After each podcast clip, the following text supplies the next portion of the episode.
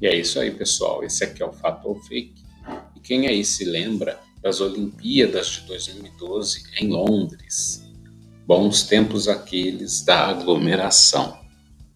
E cada edição do evento sempre era melhor que a anterior, principalmente as famosas aberturas.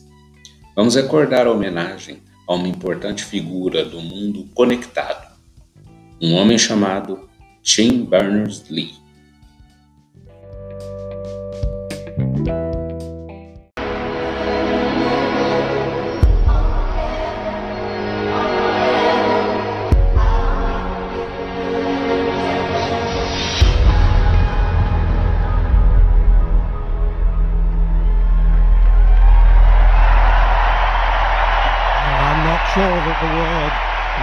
Revolution is quite Mesdames et messieurs, c'est Tim Berners-Lee, inventeur du World Wide Web.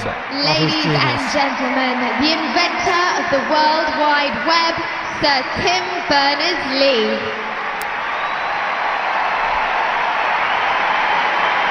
Can we now imagine our lives without it? Or indeed, from earlier in that sequence, a mobile phone.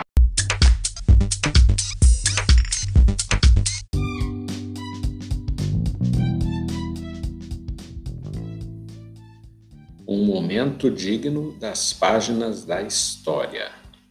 O cientista da computação nasceu em Londres no dia 8 de junho de 1955 e é o maior responsável por revolucionar a internet.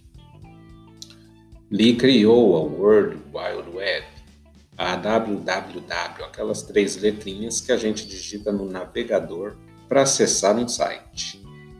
Por isso que ele ficou carinhosamente conhecido como pai da web. Filho de pais matemáticos e cientistas da computação, o cara graduou-se em física pela Universidade de Oxford em 1976. Em 1989, quando ele trabalhava na Organização Europeia de Pesquisa Nuclear, na Suíça, ele criou a web como um projeto paralelo em seu tempo livre. Olha o tipo de hobby do garoto. Em março do ano passado, a invenção comemorou 31 anos. Vamos conhecer um pouquinho mais sobre Lee.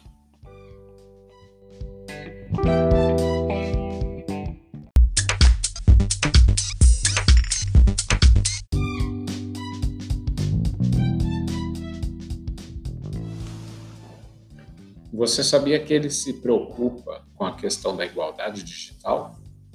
Berners-Lee não está perto de sossegar mesmo três décadas depois da criação da www. Depois que idealizou a web, tem como desejo que a internet seja livre para todos, um desafio ainda longe de ser alcançado. Ele criou a Fundação Web, cuja estratégia até 2022 é focar na igualdade digital entre os projetos desenvolvidos, a defesa das pessoas para que elas tenham maior proteção legal na internet e privacidade online, além de garantir mais transparência de agentes de governo e empresas. Há também iniciativas voltadas para mulheres e minorias, como possibilitar que esses grupos tenham uma vida online sem assédio ou intimidação.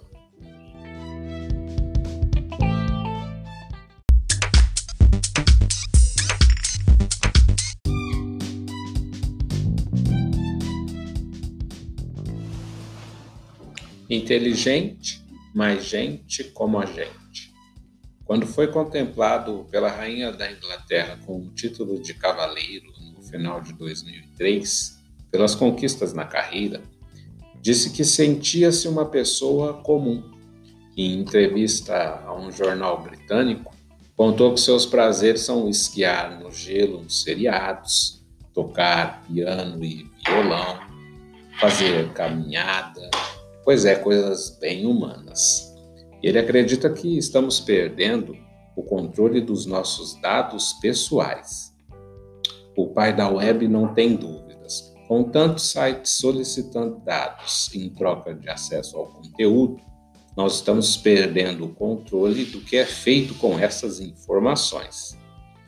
E ele também se preocupa com a vigilância governamental dos movimentos online dos cidadãos.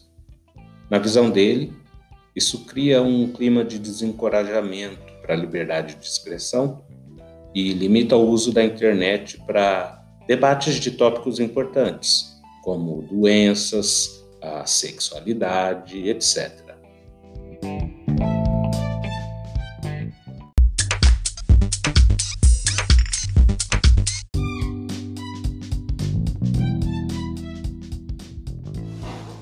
É, e a velha pergunta que não cala é: ele ficou milionário?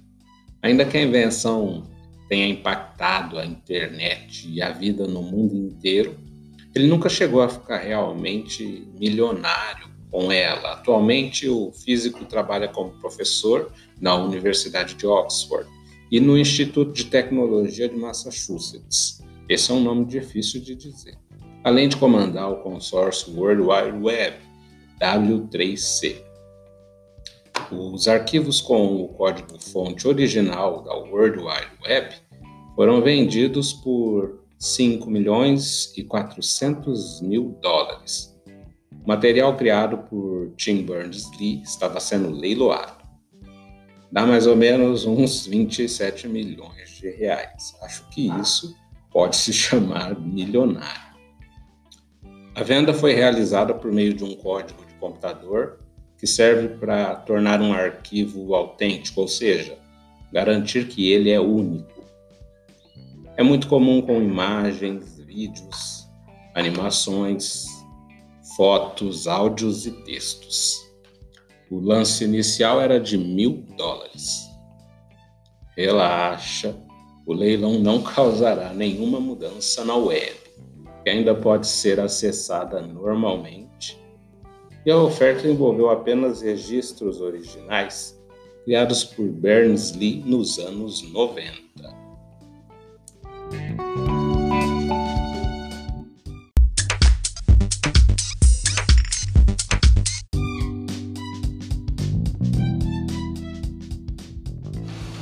E claro, como não esperar diferente, ele se preocupa também com o crescente fenômeno das fake news.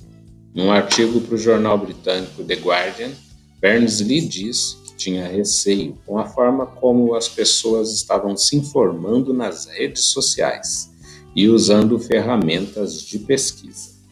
Uma de suas preocupações é que os chamados sites caça-cliques ganham dinheiro vendendo dados pessoais, ou seja, lucram com base na quantidade de cliques.